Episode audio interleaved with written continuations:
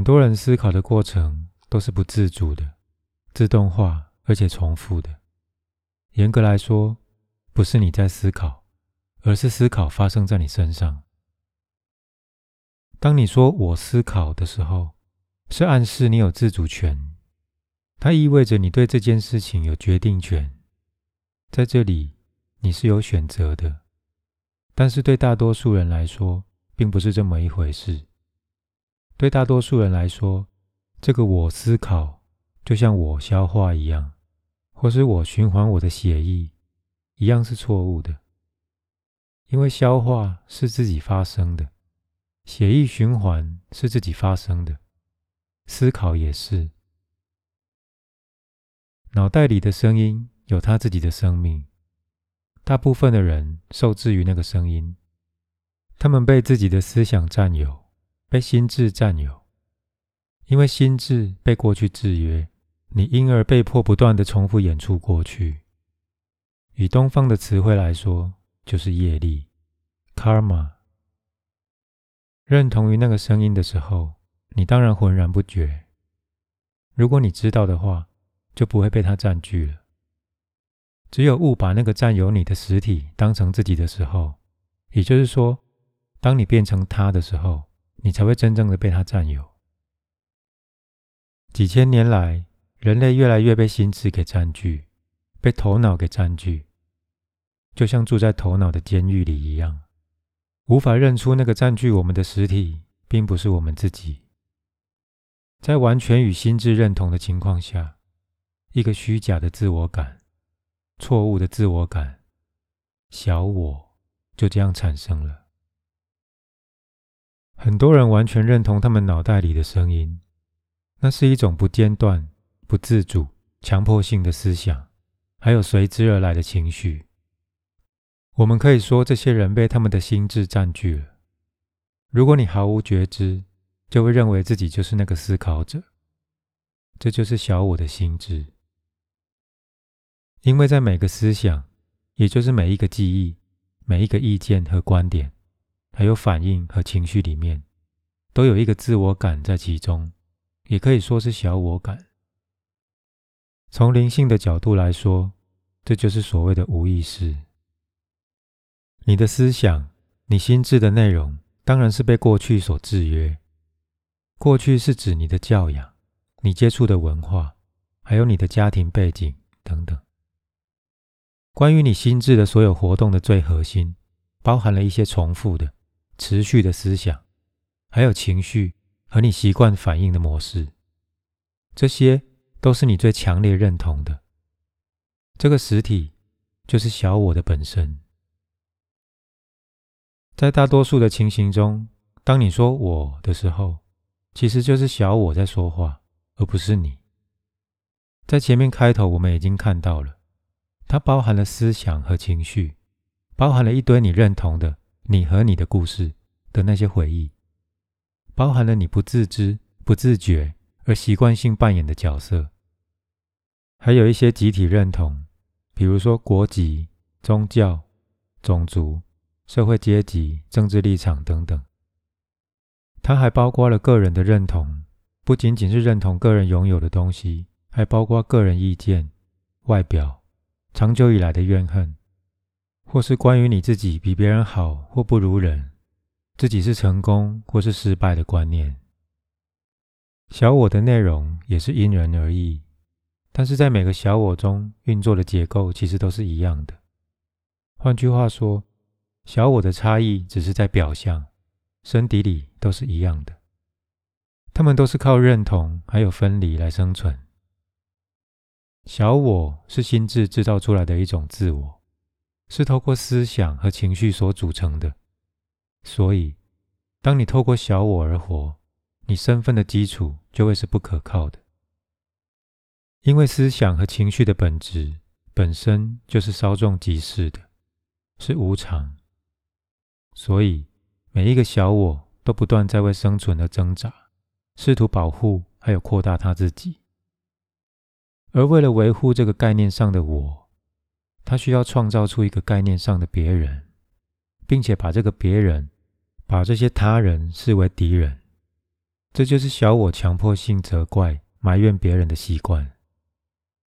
耶稣对此也曾说过：“为何你只看见你弟兄眼中的刺，而看不到自己眼中的梁木呢？”在圣经中，耶稣问的这个问题从来没有得到回答，但答案当然应该是：因为当我批评或责怪他人的时候，我觉得有优越感，也感觉比较强大。抱怨是小我最喜欢用来壮大自己的伎俩之一。每个抱怨都是心智制造的小故事，让你对他深信不疑。无论你是大声抱怨，还是在脑海中抱怨，都一样。有些找不到太多对象可以认同的小我，只要凭着抱怨就可以轻易的生存。当你被这种小我牢牢掌握的时候，抱怨，尤其是对他人的抱怨。就成为一种习惯，当然也是一种无意识的习惯。也就是说，你并不知道自己在做什么。当小我想寻求理直气壮、凌驾他人之上的时候，通常都是透过骂人，为他人贴上负面的心理标签：白痴、混蛋、婊子。无论是当着他们的面，或是在其他人面前飞短流长、说三道四。或是光在心里这么想，都是抱怨行为模式的一部分。这个无意识行为尺度的下一个层次，就会演变成叫嚣、痛骂，紧接着就是暴力行为了。通常怨恨是伴随着抱怨和为别人贴标签而来的情绪，它会为小我增加更多的能量。怨恨就是感到苦恼、愤慨，觉得委屈。或是受到侵犯，你会因为他人的贪婪、不诚实、不正直，或是一些作为、以前做过的事、说过的话、没有能够达成的事、应该做或不应该做的事而心怀怨恨。小我最爱来这一套了。你不但没有忽视他人的无意识，反而还把它变成他们的身份。是谁在这么做呢？就是你内在的无意识，也就是小我。有时候你在别人身上看到的错误，其实根本不存在，它完全是个误解，是受到制约的心智为了树敌，为了显示自己是对的，或是寻求优越感而投射出来的。有些时候，他人的错误可能确有其事，但是你越聚焦于他，就会越扩大它。并且强化你自己内在同样的事物。当你把别人的无意识，也就是小我，看成是针对你个人的时候，就会把对方视为敌人。保护自己最好的方式，就是保持意识临在的状态。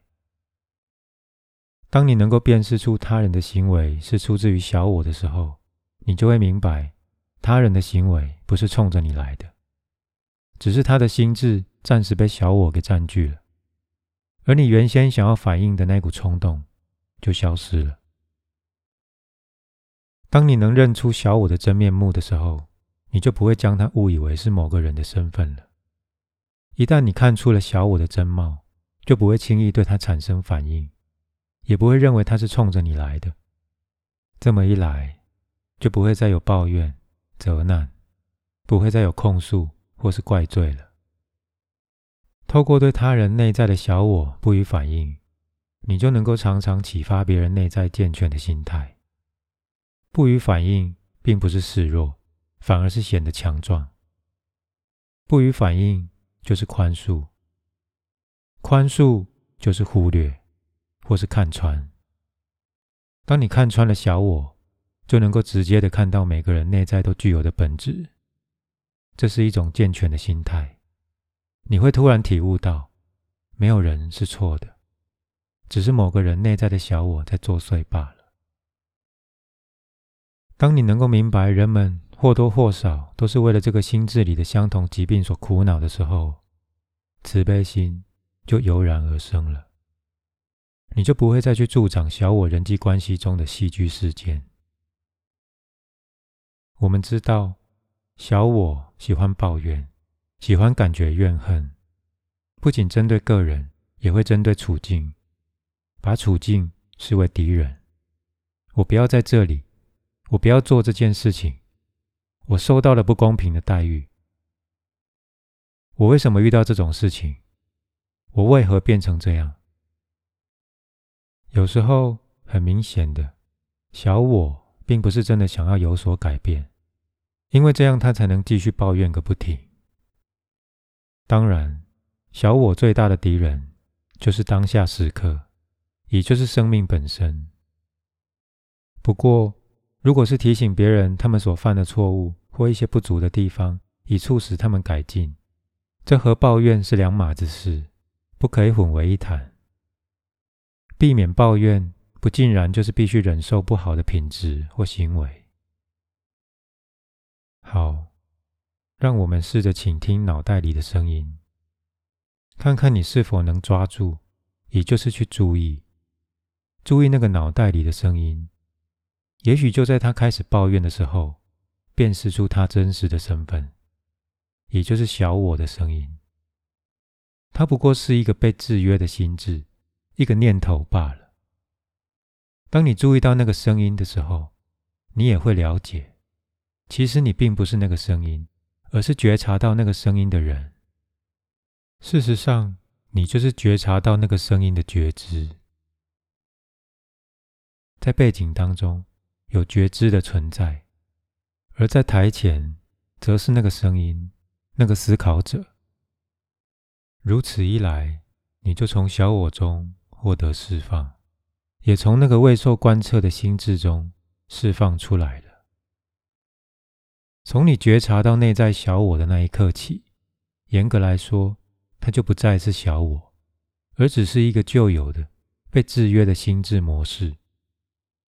小我指的就是无觉知，觉知和小我无法共存。旧有的心智模式或习惯，可能还是会在一段时间内存活，并且重现，因为它有着几千年以来人类集体无意识的动能在背后撑腰。但是它每被辨认出来一次，就会被削弱一次。透过前面的分享，我们可以了解到，通常怨恨是伴随着抱怨而来的情绪，但有时候。它也可能带来另一股更强烈的情绪，比如说怒气或其他形式的苦恼。这么一来，他的能量负荷就会越来越高，抱怨就会变成比较激烈的反应。这是小我用来强化他自己的另一种方法。很多人随时都在等待下一件让他们产生情绪、感到苦恼或烦闷的事，通常要不了多久。他们就会如愿以偿。他们会说：“这真是太过分了。”或是“你竟敢怎么样怎么样？”或是说：“我最痛恨这种事了。”他们对苦恼和愤怒上了瘾，就像有些人对用药上瘾一样。经由对周遭事物的激烈反应，他们会越来越坚定，并且强化自己的自我感。一股长存于心里的怨恨。我们可以把它称为怨气。心存怨气，就是处于一种长久的对抗。它是一种和遥远的过去所发生的一些事件有关的强烈负面情绪。那些过去的事能够一直持续存在的原因，是因为人们强迫性思考，不断在脑中重现事情的经过，或是大声对人诉说某某人对我做了些什么，或某某人做了什么对不起我们的事。怨气同时也会污染你生命的其他领域，比方说，当你想到或感觉到怨气的时候，它的负面情绪能量就会扭曲你对当下正在发生的事情的看法，或是影响你现在跟某个人说话和互动的方式。一股强烈的怨气足以污染你整个生命的绝大部分，而且让你在小我的掌控下动弹不得。你必须诚实以对。才能知道你是否还在圈养怨气，或是生命中是否还有你无法完全原谅的人，也就是所谓的敌人。